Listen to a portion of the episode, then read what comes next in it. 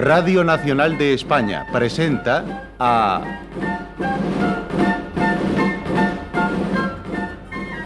José María Rodero en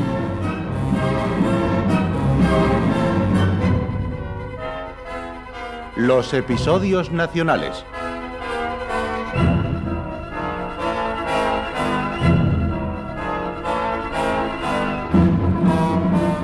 De Benito Pérez Galdós, en adaptación de Carlos Muñiz.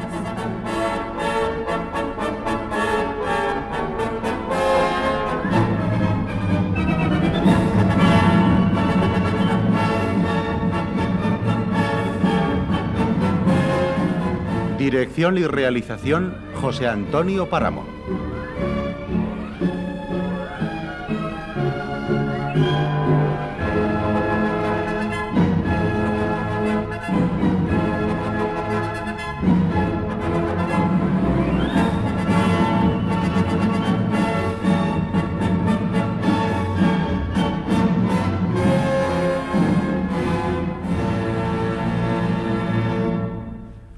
Hoy presentamos Zaragoza, tercera parte.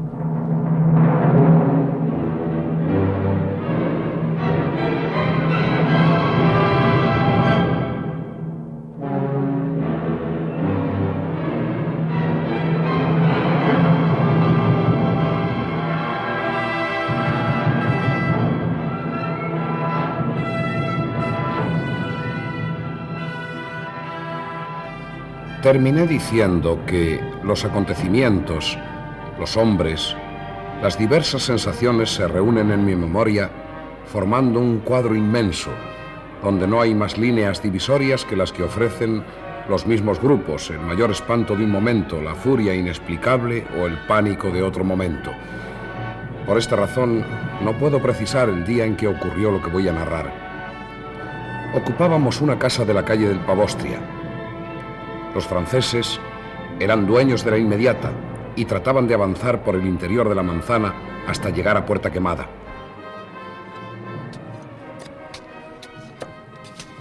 ¿No oís? Sí, están picando muy cerca de nosotros. Parece que al otro lado de ese tabique. Bueno, pues aquí les esperamos. Y ya sabéis, en cuanto asome la gaita un francés, a tiros con él. Que asomen y verán.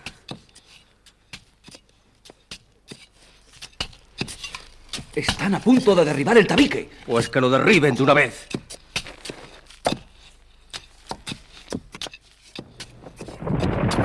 ¡Fuego contra ellos!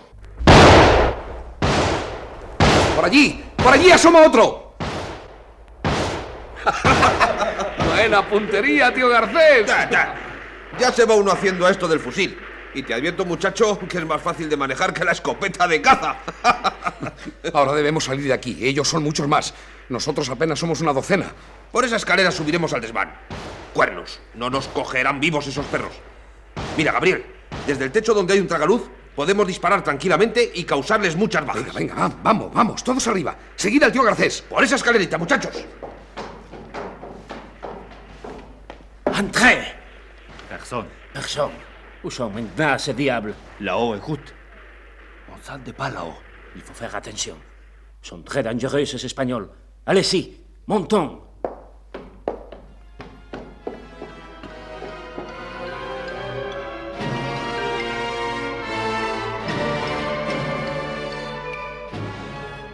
En vista del gran número de franceses que habían entrado en la casa, no tuvimos más remedio que pasar al tejado de al lado. De allí a otro desván donde vimos una escalera de mano que facilitaba la entrada a un gran aposento interior.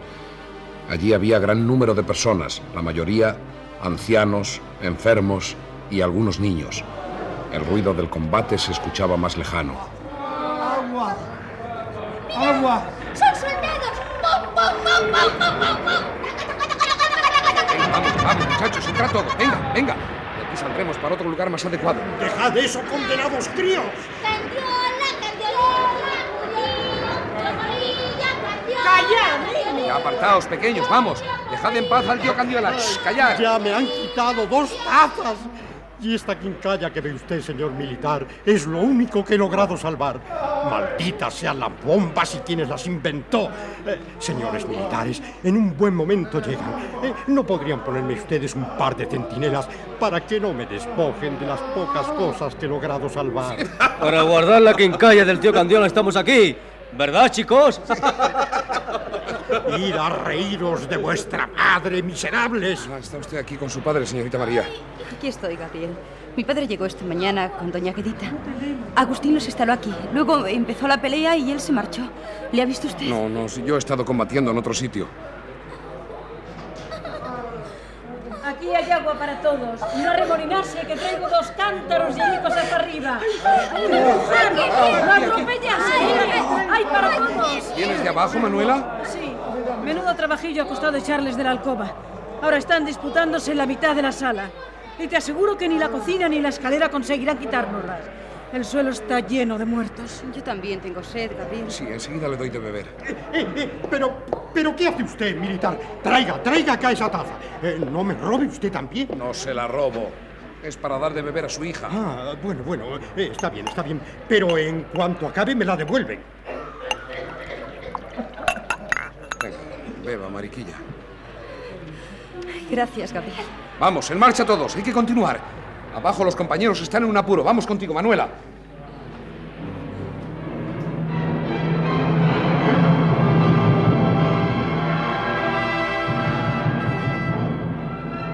Poco a poco, los franceses se iban apoderando de los diversos edificios de aquella zona. Cayeron en su poder varios conventos y muchas de las casas que habíamos defendido semanas enteras encarnizadamente. La unidad en la que yo prestaba mis servicios fue destinada a defender el convento de San Agustín. Eh, Gabriel, Gabriel, dichosos los ojos. ¿Dónde has estado metido? ¿Es verdad que tu batallón ha sido reducido a la mitad? Tan verdad como este templo. ¿Y por qué no llevan los galones de sargento? ¿Los galones. ¿Y por qué había de llevarlos? ¿De manera que no sabes que nos han ascendido a sargentos? ¿A todos los que defendemos Zaragoza? No, hombre, no. Por el momento a ti y a mí. Anoche salió el nombramiento en la orden del día de la plaza. Tú eres sargento primero, yo segundo. Para lo que nos va a servir. Al que han nombrado también teniente por la defensa que ha hecho dentro de las casas es Agustín de Montoria. Vaya, me alegro. Se lo merece.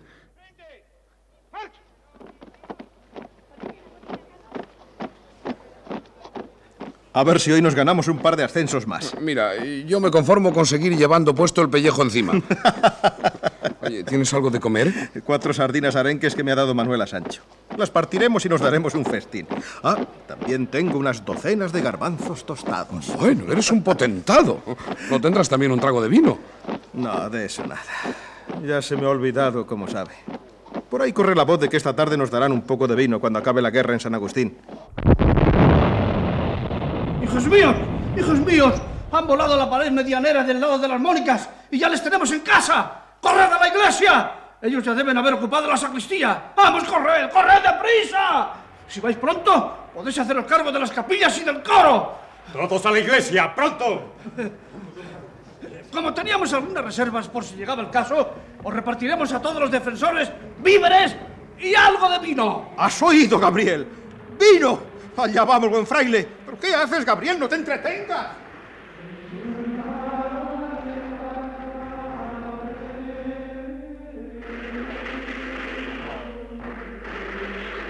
Yo no había visto jamás una mole churrigueresca cuajada de esculturas y follajes de oro sirviendo de parapeto a la infantería. Yo no había visto vomitar fuego los mil nichos que albergaban santos de banistería. Yo no había visto nunca que tras los pies del Santo Cristo y tras el nimbo de oro de la Virgen María, el ojo vengativo del soldado afinara su mortífera puntería. El combate fue duro y prolongado. ¡Malditos! Parece que por cada uno que tumbamos aparecen siete más. Seguid, hijos, seguid, que la Virgen os lo pagará. Sí, que lo que es tú, ni el vino que prometiste nos has dado. Porque los franceses se han apoderado del almacén. ¡Ay! Tío, tío Garcés, tío Garcés. Continúa, Gabriel. Duro con ellos. Yo, yo ya estoy llegando al final de la campaña. Malditos franceses. ¡Hijos míos! Los franceses están atacando el edificio por la calle de las Arcadas. ¡Corred allí! A ver si lográis atajar los pasos. Pero no penséis en seguir defendiendo la iglesia profanada por esos cafres. Aquí es inútil resistir ya. Vaya, este fraile da más órdenes que Palafox. Seguimos aquí, sargento. No, no, no, no, a la calle de las Arcadas. Tiene razón el fraile.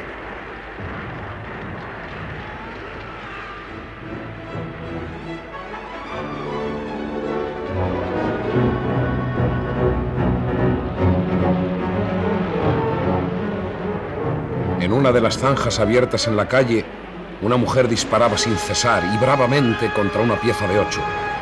Desde la posición que yo ocupaba la vi caer pesadamente, herida en una pierna.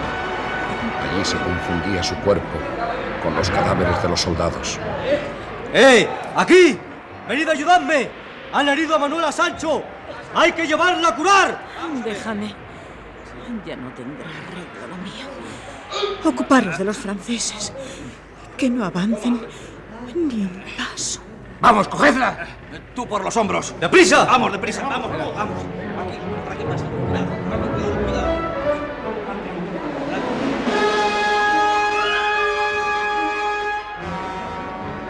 Muchos años después, tuve la ocasión de verla sana y salva. La historia no ha olvidado a aquella brava joven.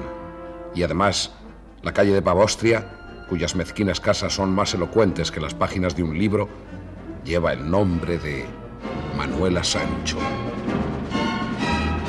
Palafox se presentó poco después a la entrada de la calle y su presencia nos dio nuevos bríos para continuar la lucha. El mucho ruido del combate me impidió escuchar su arenga, pero debió ser, como todas las suyas, muy vibrante. ¿Ya habéis oído al capitán general? Dice que si hacéis un esfuerzo más, no quedará vivo un solo francés. Dios quiera que acierte. Aunque me temo que no va a ser tan fácil acabar con ellos. ¡Sargento! Por allí se cuelan otra vez los franceses. Vamos, vamos allá. Es preciso impedirlo. ¡Eh, venid todos! ¡Hay que tapar una brecha que han abierto! ¡Vamos!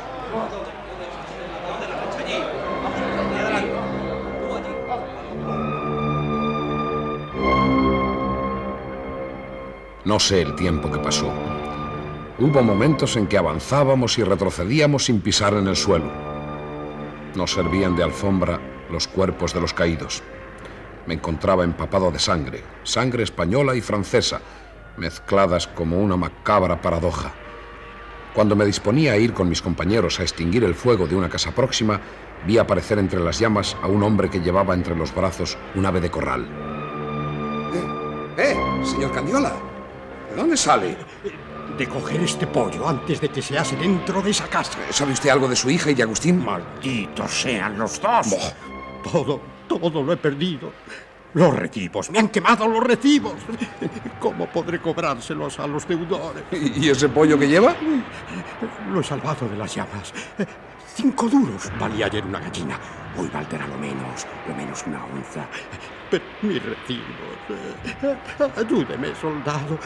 Debajo de una vija que aún humea ha quedado mi caja con los recibos. Vaya, que se abrasen ahí, debajo de la viga. Eh, eh, usted, usted, caballero. Este soldado no me quiere ayudar. Venga, venga. Ayúdeme a levantar esta viga. Oh, señor, ayúdame.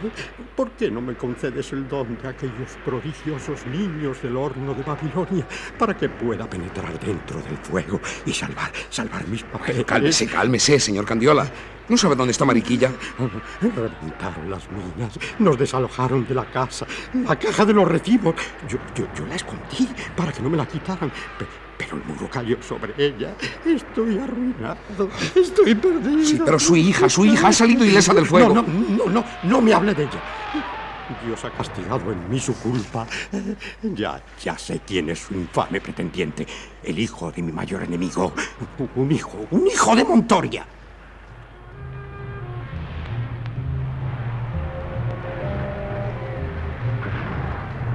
Encontré a Mariquilla poco después guarecida del fuego enemigo en un zaguán, acompañada de otras infelices que estaban inmóviles, paralizadas por el pánico. Es usted, Gabriel. Sí, sí, ¿cómo se encuentra? Esto ya no puede durar mucho, ¿verdad? Es horrible. ¿Y Agustín? Estaba aquí hace un momento, pero vinieron a darle la noticia de que había muerto su hermano y, y ha marchado hacia allá. ¿Que ha muerto su hermano? Sí. Creo que está toda la familia en la calle de la Ruta. Voy para allá. Pobre gente.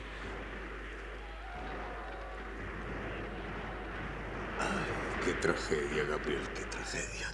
¿Qué ha ocurrido, don Roque? Es cierto que... Sí, Gabriel. Dios ha cargado hoy la mano sobre esta buena familia. Entonces, eh, ¿es cierto que han matado a Manuel de Montoria? Le mataron en una refriega, sí. Y ahora el hijito suyo, ese pequeñín que tiene su madre en brazos, está expirando víctima de la epidemia. Allí está don José completamente destrozado. Don José, ya me he enterado. ¿Cómo ha sido? Le han atravesado la cabeza de un balazo. Hijo, hijo mío, no, no, no, no puede ser. No es verdad. Estás solo dormido. ¿Verdad, Manuel mío? Mujer, tienes que hacerte a la idea. Hemos perdido a Manuel. No es verdad. No ha muerto. No es posible que Dios le quite aún a un hijo así, sin más ni más. Es posible, Leocadia. No podemos dejarle aquí en el suelo. Hay que abrigarlo para que no se enfríe. Retírate, Leocadia. De Manuel nos ocuparemos nosotros. ¿Qué le ocurre a mi hijo? Que no me quiere hablar. Yo no le he hecho nada malo a mi Manuel para que calle tan obstinadamente. Cálmate, Leocadia, cálmate. ¡Manuel! ¡Hijo mío! ¿Quiere que hagamos algo, don José? ¿Y qué vamos a hacer, Araceli, hijo? Nada. Dios, Dios. ¿Por qué antes de llevarte a mi Manuel no me has llevado a mí? Habrá que enterrarle, Gabriel. Aunque en realidad, ¿qué derecho tengo a enterrar a mi hijo cuando están todas las calles de Zaragoza sembradas de cadáveres? Cálmese, don José. Y retírese también de aquí. Ya nos ocuparemos nosotros de dar tierra a su hijo. No. Ocúpense de mi mujer. Estaba enferma hace unos días y ahora, con esta noticia, llevaba a la pobre sin probar bocado más de una semana. Y malo será que no le ocurra algo. He oído decir que ayer había algunas gallinas en la tripería. Las vendían a cinco duros. Podríamos prepararle algún caldo. Eh, yo sé dónde hay un pollo. Lo tiene escondido debajo de sus ropas ese hombre que llega. Candiola. Sí. Eh, eh, tío Candiola. Me, me llama, militar. Sí, sí, sí. ¿Cuánto, ¿Cuánto quiere usted por ese pollo? ¿Para quién es? ¿Para el señor Montoria? Sí. Pues si lo quiere tendrá que pagar una onza. ¿Una onza? ¿Y si están a cinco duros en el mercado? Este está al precio que yo quiera pedir por él, ¿entendido? Mire, tenga cinco duros no, y... No, amigo Araceli, no. Tenga. Dele esta onza. No, no, yo no se la daré. Pues lo haré yo mismo. Tenga, señor Candiola. Su onza de oro. Aquí tiene usted el pollo. Llévelo alguno para casa. Ahora quisiera aprovechar para, para pedirle disculpas por haberle ofendido. Sí, cuando aquello de la harina, hace unos días. No era dueño de mí y se me subió la sangre a la cabeza. Señor Montoria, no, no se moleste en disculparse. Llegará el día en que vuelva a haber autoridades en Zaragoza. Entonces, entonces nos veremos las caras. Usted me robó la harina y me la pagará. Tenga la lengua, señor Candiola, si, si, si no, no, quiere no, que... No, nada de violencias. Déjenle ir tranquilo con su onza. Es digno de compasión ese desgraciado.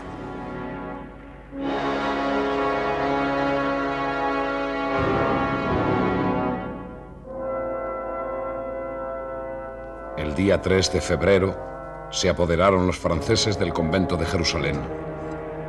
El día antes, Palafox intentaba exaltar el ánimo de los patriotas con una insólita proclama. Zaragozanos, doy mis dos relojes, 20 cubiertos de plata, que es lo único que me queda, para recompensar a los que con más bravura se matan hoy frente al enemigo.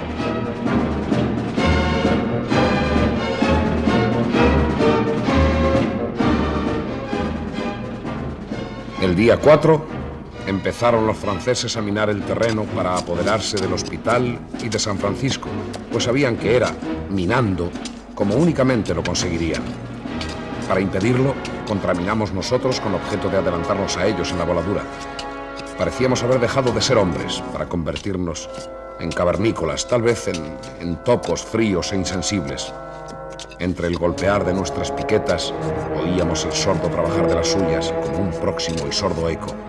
Todo aquello parecía una pesadilla, Una de esas luchas angustiosas que a veces trabamos contra seres aborrecidos en las profundas concavidades del sueño. Sargento Araceli. Al orden, mi teniente. Su sección lleva muchas horas cavando en la galería. Ahora llega el relevo. Pueden ustedes salir a la superficie hasta que tenga que comenzar de nuevo el servicio. Sí, mi teniente. Aunque eh, no sé dónde llevar a la gente. El único sitio que queda es el coso. Comprendo que no es un espectáculo para contemplar después de tantas horas bajo tierra.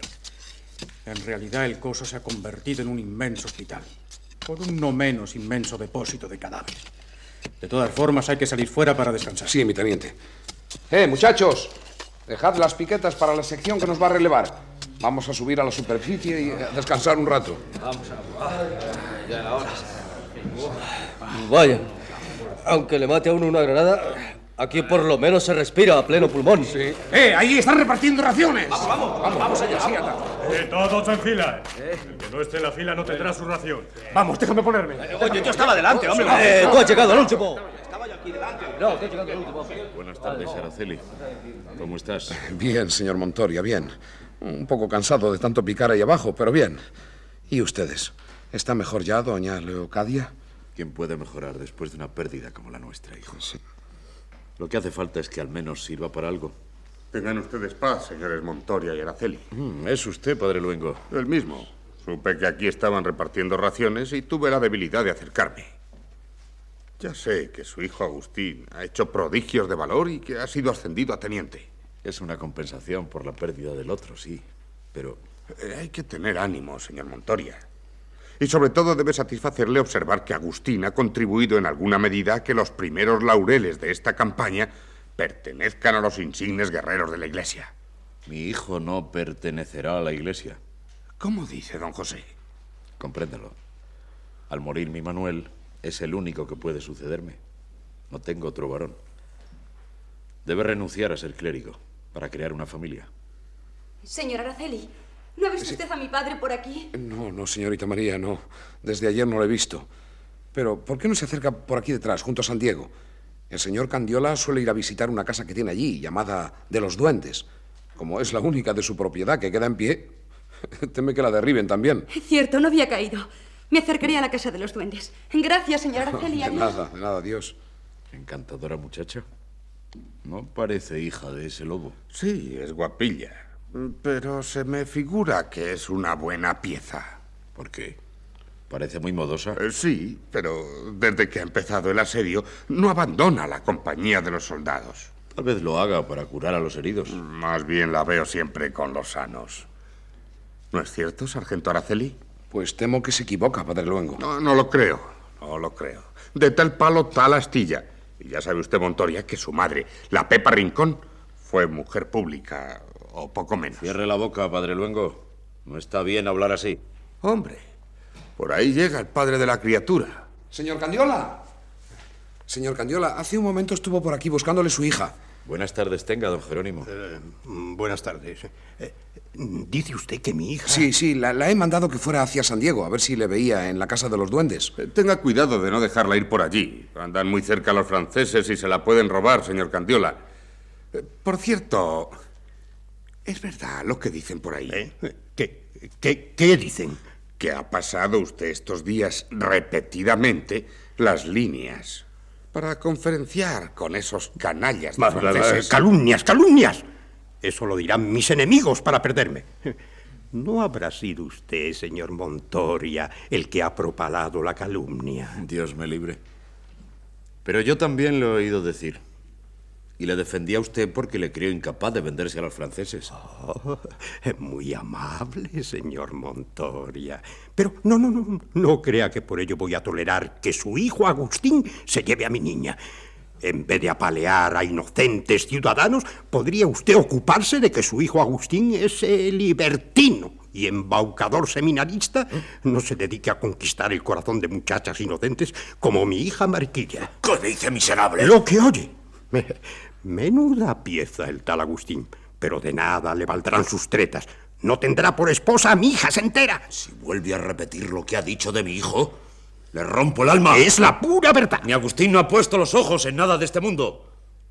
Y si ha de abandonar la carrera eclesiástica, será por cumplir mis deseos. Entérese, viejo infame. Mm, Ya, ya terminará usted un día de insultarme. Allí está. ¡Vamos por él! ¡Le arrojaremos al pozo! ¿Pero qué hacen estos soldados? Ven aquí, canalla, traidor. Pero yo, yo, yo qué he hecho para... Lo sabes muy bien. Ven con nosotros.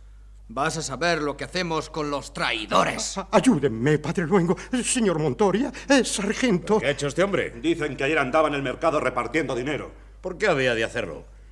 Yo le conozco bien y sé que es incapaz de dar una moneda a nadie. Dinero que le entregan los franceses para que consiga convencer a las gentes de que la única solución es rendirse a ellos. No lo creo. Es cierto, sargento. Y anoche, según dicen, se le ha visto traspasar la línea y meterse en el campo francés. ¿Le visteis vosotros, soldados? No, no, pero lo aseguran quienes le Eh, vieron. mienten, mienten como villanos. Convenzan a estos energúmenos de que todos son figuraciones, caballeros. Tened por cierto que si todo lo que habéis oído fuera cierto, yo mismo os animaría a que os vengarais arrojándole a un pozo. Ah, No puedo imaginar que el señor Candiola sea capaz de, de- de tan vil acción. Y yo soy de la misma opinión que el sargento, soldados. Yo, que he enterrado hace muy pocos días a mi hijo mayor, muerto en combate, y que no se me puede tildar de traidor ni de falto de patriotismo. Yo, señores, también salgo, fiador de este hombre. Está bien, está bien. Porque ustedes empeñan. Pero miren que los testimonios que hemos recibido son dignos de crédito y que... En fin, ya, ya veremos. Le advierto, tío Candiola, que ahora le dejamos marchar por los buenos oficios del sargento y de este caballero. Pero si tenemos noticias de que lo que se dice es rigurosamente cierto... Muchachos, vamos. Dios les bendiga por tan buena acción. Nunca les pagaré bastante lo que acaban de hacer por mí.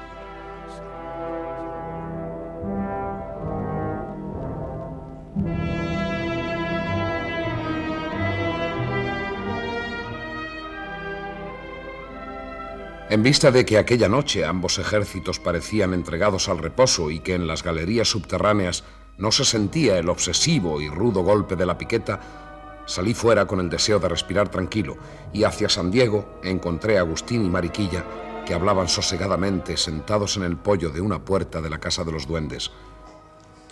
¿Será posible lo que ven mis ojos, Mariquilla? Mira, es el mismísimo Gabriel.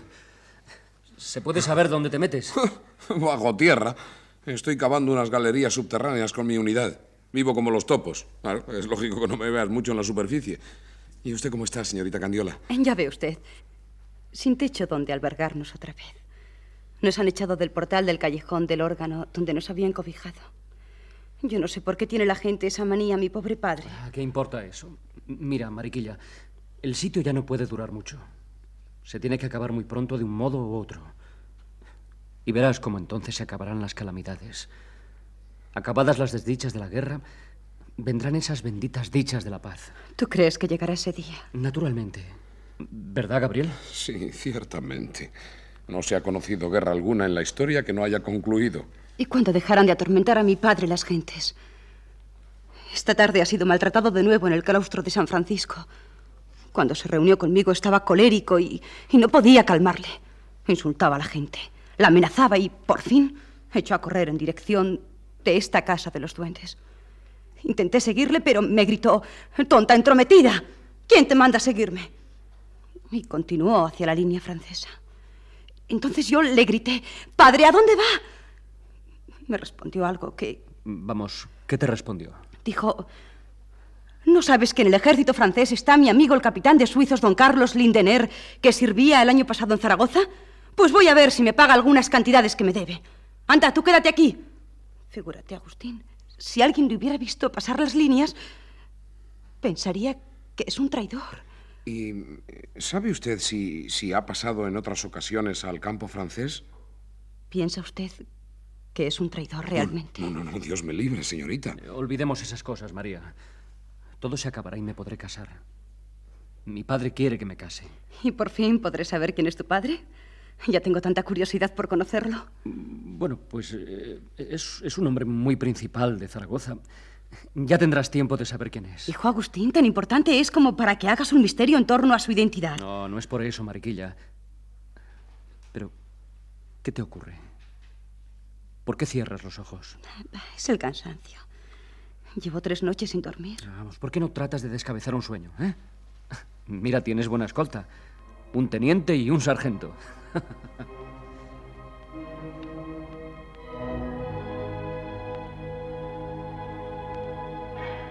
Poco tardó Mariquilla en quedar profundamente dormida. Callamos Agustín y yo porque nuestras voces no turbaran su sueño. El lugar era bastante solitario. Teníamos a la espalda la Casa de los Duendes y enfrente el Colegio de San Diego. La Casa de los Duendes estaba muy próxima al convento de San Francisco. La tregua era completa. No se oía un solo disparo. Y pensé que era presagio de graves turbulencias.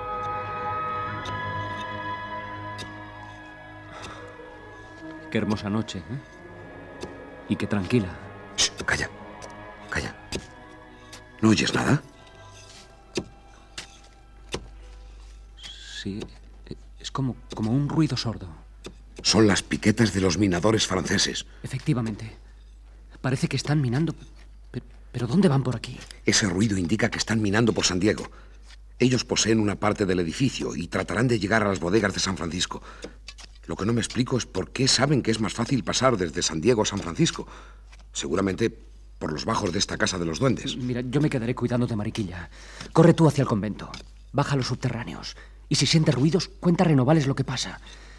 Si algo ocurre, llámame enseguida. De acuerdo, de acuerdo. Suerte.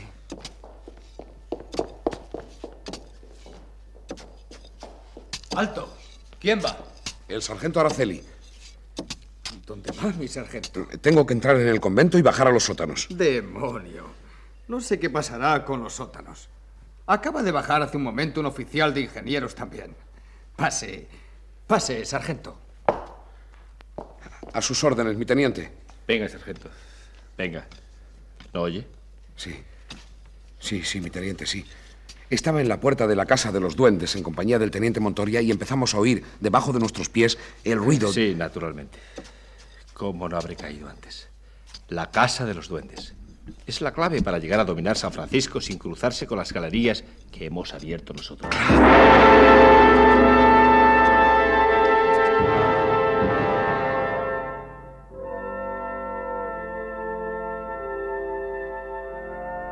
La posesión de San Francisco iba a decidir la suerte de la ciudad.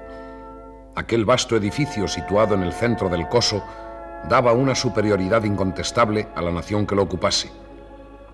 Los franceses, a la mañana siguiente, lo cañonearon muy temprano con objeto de abrir brecha para el asalto, y los zaragozanos llevaron allí a lo mejor de su fuerza para defenderlo. Como escaseaban ya los soldados, multitud de personas graves que hasta entonces no sirvieron sino de auxiliares, tomaron las armas. Don José de Montoria se encontraba entre aquellos bravos y maduros caballeros. Defendiendo la barricada de la Cruz del Coso, recibió un balazo en una pierna.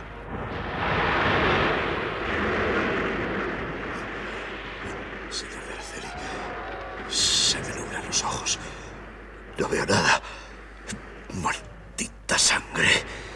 Cómo se marcha toda prisa cuando hace más falta. Hay que curarle a usted. Eh, vosotros, vosotros, ayudadme. Tenemos que llevar un herido al albergue. Dejadme aquí. Tengo que continuar en mi puesto. Dame el fusil. Está allí. Bueno, cálmese, cálmese y deje que lo lleven estos hombres. No, no es preciso. Apoyadme en la pared. No. Así podré sostenerme mientras No, disparo. no, deprisa, deprisa, muchachos. Está perdiendo mucha sangre. Ánimo, señor Montoria. Estamos llegando. Dejadme, digo. Tengo que combatir. Tengo que vengar a mi Manuel. No, no hable, no hable, señor Montoria. No le conviene. Aquí es, muchachos. Le dejaremos en el primer piso para que lo curen. No me subáis arriba. Que estará mi familia y se asustará. Dejadme la planta baja. Su familia está más arriba, señor Montoria. Mirad, ahí hay un sitio. Dejadle con cuidado. Así, así.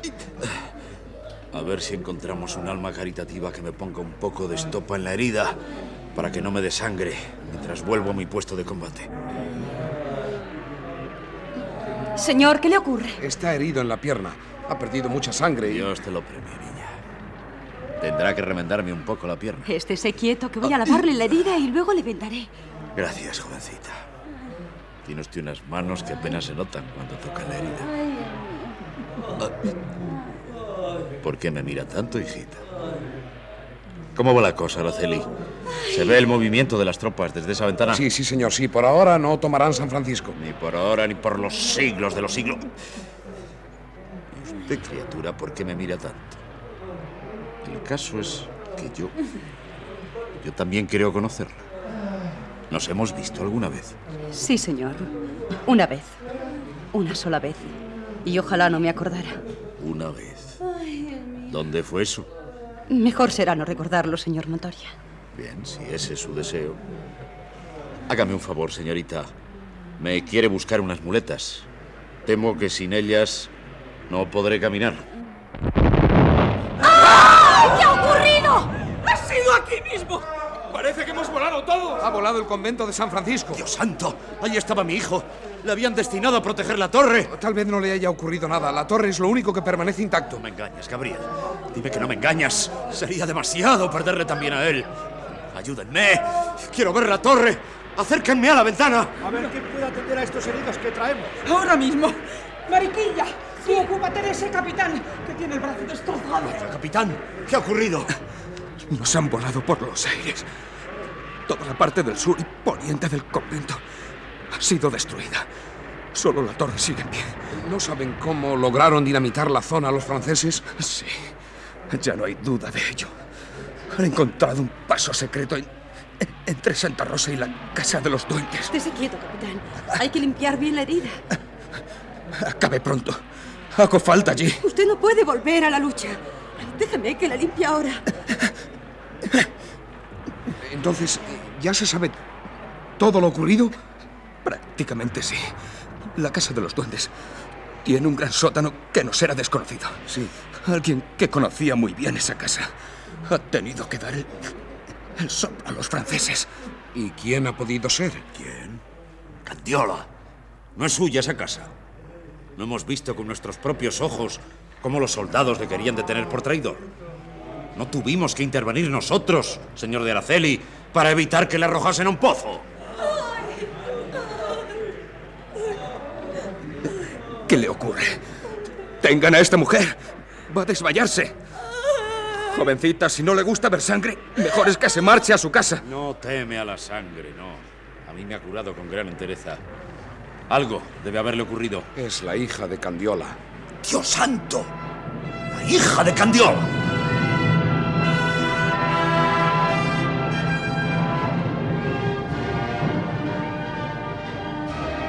La necesidad de la rendición era una idea general, pero nadie la manifestaba, y por el contrario, la guardaba en el fondo de su conciencia como se guarda la idea de la culpa que se va a cometer. Rendirse parecía algo imposible, era más fácil perecer.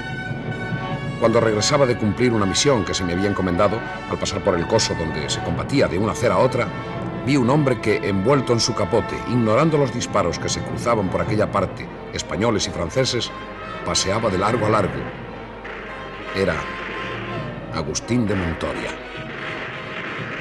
¡Agustín! ¡Agustín! ¿Pero qué te ocurre? Apártate de ahí, te van a matar. Ven aquí. Ven aquí, no hagas locuras. Déjame, Gabriel. No quiero compañías inoportunas. ¿Estás loco? ¿Qué te pasa? Nada, quiero estar solo. Déjame en paz. No quiero ver a nadie. Oh, si te ocurre algo grave, dímelo. Soy tu amigo. Oh, métete aquí, nos van a matar. Mejor. Aquí estaremos más seguros. Dime, ¿qué es lo que te ocurre? No lo sabes. No, claro que no. He tenido que cumplir una misión en la calle de las Arcadas, donde he pasado todo el día y... ¿Qué hora es? Las nueve. ¿Por qué? Falta una hora. ¿Una hora para qué? Ojalá dentro de una hora volemos juntos, víctima y verdugo. ¿Pero quieres hablar claro de una vez? ¿A qué víctima? ¿A, a- a qué verdugo te refieres? Candiola está encerrado en la Torre Nueva. Bien encerrado. Su traición lo merecía. Pero no entiendo qué tiene que ver Candiola con... Ha sido condenado a muerte porque se ha comprobado que fue él quien enseñó a los franceses el camino para volar San Francisco. El Consejo de Guerra no ha tenido que deliberar mucho para condenarle a muerte. ¿Ves esto? Si quieres puedes leerlo. Toma. Es la orden que he recibido para mandar el pelotón que ejecutará la sentencia. A las 10 de la noche en la plazuela de San Felipe. Está firmada por el general Saint-Marche. Ah, ya. Comprendo. Es tremendo para ti, aunque... ¿eh? No tendrás más remedio que cumplir la orden. Si lo hiciera, la torre nueva se enderezaría Y eso querría decir que ella había dejado de quererme. No.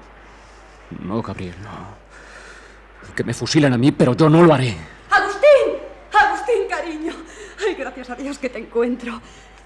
Agustín, creí que no lo conseguiría. Es preciso que hagas algo. Agustín, tú puedes hacer algo por él. Han condenado a mi padre a muerte, Agustín. ¡A muerte! Cálmate, Virginia. ¡A muerte! Me ayudarás. Intentarás que le indulten, ¿verdad? Y que le pongan en libertad. Al menos puedes estar segura de una cosa. Yo no ejecutaré la orden que me han dado. ¿Tú? ¿Ejecutar tú la orden? Ahora se la estaba mostrando a Gabriel. Sí. Yo. Pero no lo haré. Gracias, Agustín. Pero, pero además tendrás que convencerles de que él no ha cometido ninguna traición. No puedo creer que él haya sido capaz de cometer la traición que le achacan. Esa es otra cuestión. No cabe duda de que él cometió crimen de traición, pero no lo ejecutaré. Corre la Torre Nueva. Di a los centinelas que te lo llevas y déjale escapar. No, hoy no podría. Están los ánimos muy soliviantados. Lo haremos mañana. Agustín. Tiene que ser hoy. Mañana será demasiado tarde. Tú no puedes negarme lo que te pido. Te quise sin saber quién eras y te amaría aunque tu padre fuera el mismísimo verdugo de Zaragoza, pero...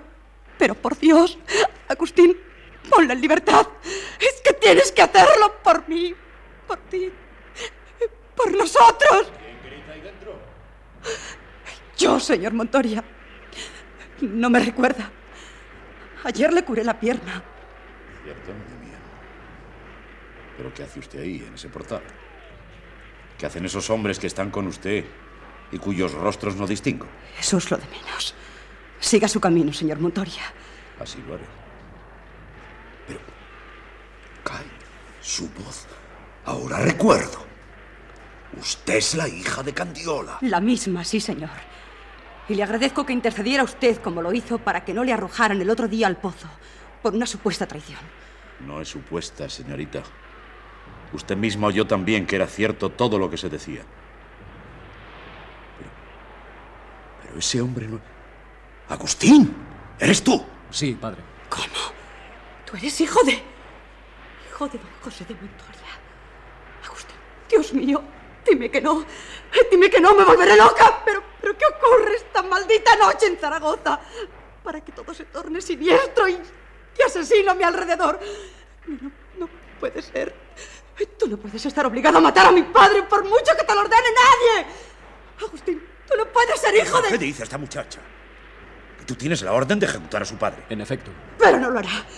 No lo hará, me lo ha prometido. No irás a comportarte tú también como un traidor, incumpliendo una orden sagrada. Ninguna orden de matar a un semejante, por traidor que sea, puede ser sagrada. No lo es, padre. Y no la cumpliré. Mira lo que hago con mi espada. Arrojarla al arroyo. Oficiales hay en mi batallón que cumplirán la orden, padre. Yo me presentaré al capitán general y le diré que no quiero ejecutarla. Que me fusilen a mí también. Ya poco importa. Adiós, María. Mi amor. Agustín, vuelve, vuelve aquí. No hay que hacerle mucho caso. No hará lo que dice. Es una cobardía. Usted que sabe, lo hará. Su hijo es un valiente. Dios mío.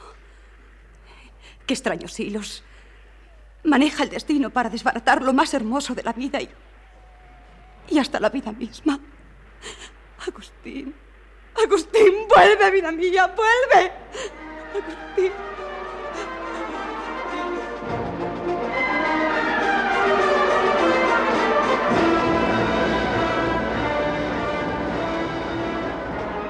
Tampoco yo puedo explicarme cómo el destino puede jugar así con las criaturas. Pero lo cierto es que juega, y un juego tan vil y tan macabro que resulta difícil de aceptar sin indignarse. Cuando llegué a mi unidad, recibí una orden terrible. Señor de Aracel, en vista de que el teniente Montoya no se halla en su puesto y no se hallará ya más, tome usted el mando del pelotón que ha de ejecutar al señor Candiola.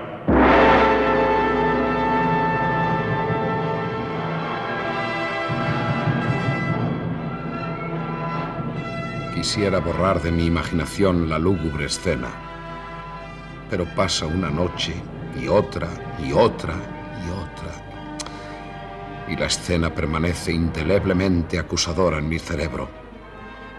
Yo que en tantas ocasiones he afrontado sin pestañear los mayores peligros, hoy tiemblo y, y un helado sudor corre por mi frente.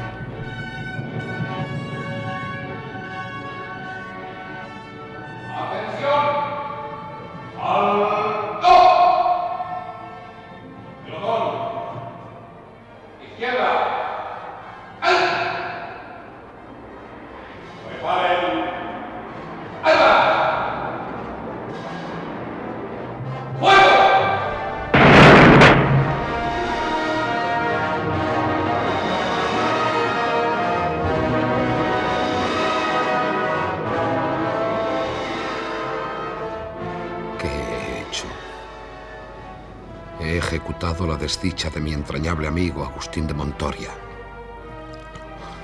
La fiebre me abrasa y camino por la ciudad como una vaga sombra sin destino. Súbitamente detiene mi caminar inseguro un brazo que me sujeta fuertemente.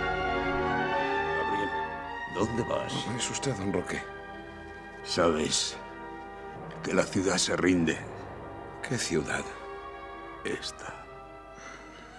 Así que tanta sangre vertida ha sido estéril. En cierto modo, sí. ¿Cuándo entrarán en la ciudad? Inmediatamente. Pero nada encontrarán. Todo huye, todo se va de aquí.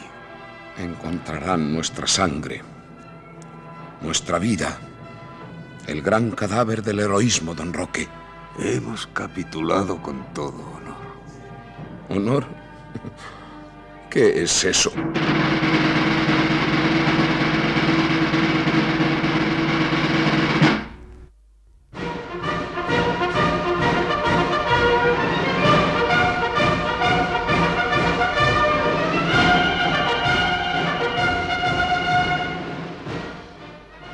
Cuando otros pueblos sucumbían, España se defendía heroicamente contra el derecho de conquista y la usurpación, y sacrificaba su propia sangre y la vida de sus hijos. España, despreciada injustamente en el Congreso de Viena, desacreditada con razón por sus constantes guerras civiles, sus malos gobiernos, su desorden, sus toros y sus pronunciamientos, no ha visto desde 1808 puesta en duda la continuación de su nacionalidad.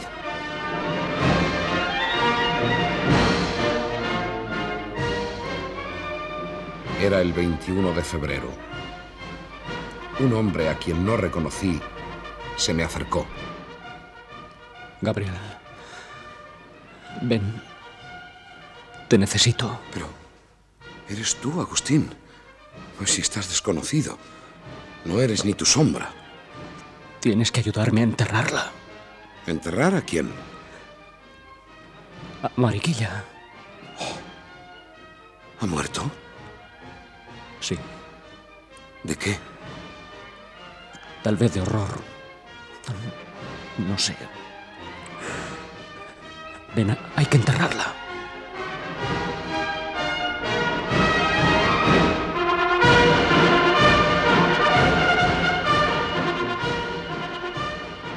Mírala.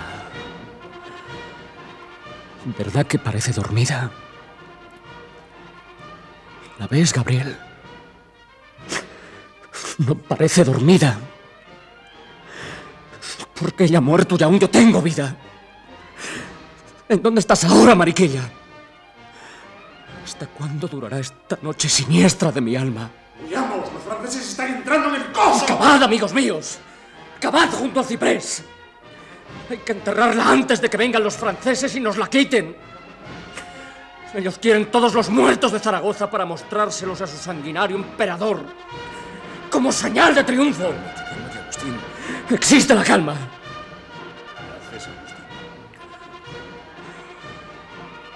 Estoy enterrando mi vida, padre. Luego marcharé al monasterio de Veruela para no salir más. No quiero ver este mundo de muerte y aniquilación. No quiero verlo nunca.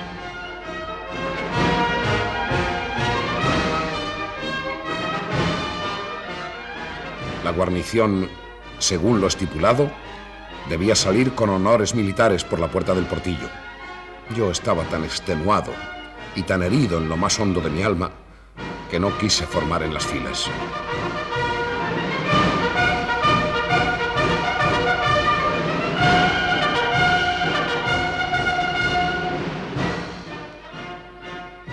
¿Qué haces aquí, Gabriel?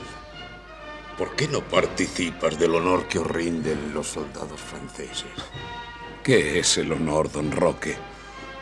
¿Algo que hay que comprar con vidas humanas? Entonces no lo quiero. Solo deseo marcharme cuanto antes de esta ciudad sin vida y sin esperanza.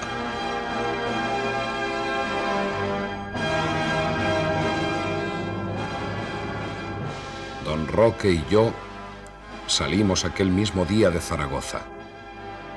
A mis espaldas quedaba, silenciosa, la ciudad de la muerte y del desastre, la ciudad que albergó durante su segundo sitio uno de los amores más hermosos que he conocido y que como el de Romeo y Julieta merecería ser de todos conocido y por todos sentido y compadecido, como la propia ciudad que sucumbió fatalmente ante los invasores.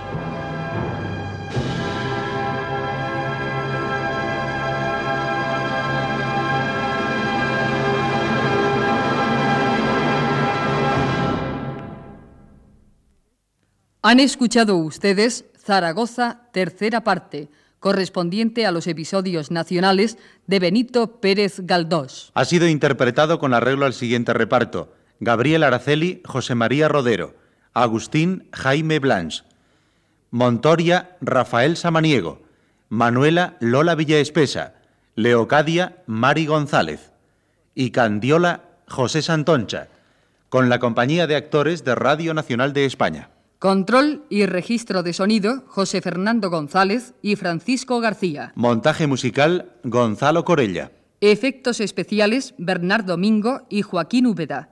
Dirección y realización, José Antonio Páramo.